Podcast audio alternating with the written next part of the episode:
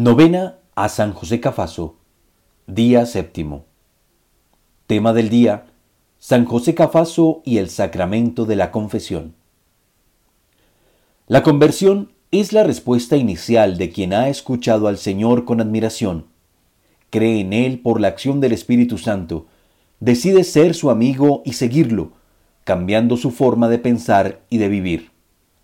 Documento de Aparecida, numeral 278. San José Cafaso logró grandes conversiones en el confesionario. Lema del día séptimo. El sacramento de la confesión nos hace sentir que el amor de Dios es más grande que el pecado cometido. Oración para todos los días. Oh glorioso San José Cafaso, que por tus grandes virtudes llegaste a ser tan querido para Dios y potente intercesor ante Él.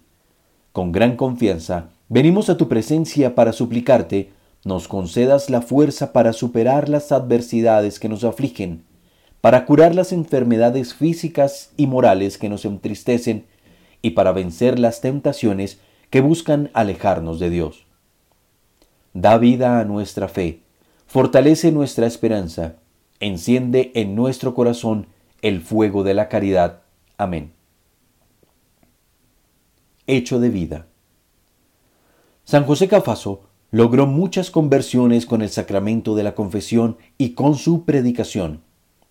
Su palabra era suave, pero persuasiva, y lograba tocar el corazón de sus penitentes hasta llevarlos al arrepentimiento. Encontraba almas muy duras y obstinadas, pero su palabra dulce terminaba triunfando. Como fruto de su asistencia amorosa a los agonizantes, alcanzaba por la misericordia divina conversiones al filo de la muerte y decía, ¿Cuánto puede la divina gracia en un alma extraviada que se presta dócil a la acción del Espíritu? Iluminación bíblica del Evangelio de Juan. Y sopló sobre ellos y les dijo, reciban el Espíritu Santo. A quienes ustedes perdonen los pecados, les quedarán perdonados, y a quienes no se los perdonen, les quedarán sin perdonar. Palabra del Señor. Mensaje para el día séptimo. El padre Cafaso, gran admirador y practicante del sacramento de la confesión, era una de las acciones a la cual le dedicaba gran parte de su tiempo en su pastoral. Entendía que el sacramento de la reconciliación es una de las manifestaciones más valiosas del amor y de la misericordia de Dios para con nosotros, y una de las mejores respuestas que el hombre puede dar reconociendo sus limitaciones, debilidades y sintiéndose necesitado de la gracia de Dios. El sacramento de la reconciliación restablece las relaciones con Dios, con el hombre y con la naturaleza, que se han fracturado y roto con el pecado y los errores del ser humano. Devuelve la armonía y la gracia.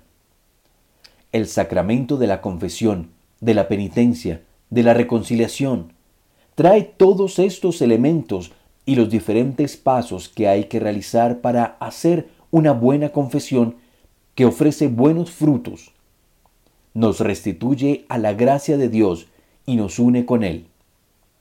Nos restituye la reconciliación con Dios.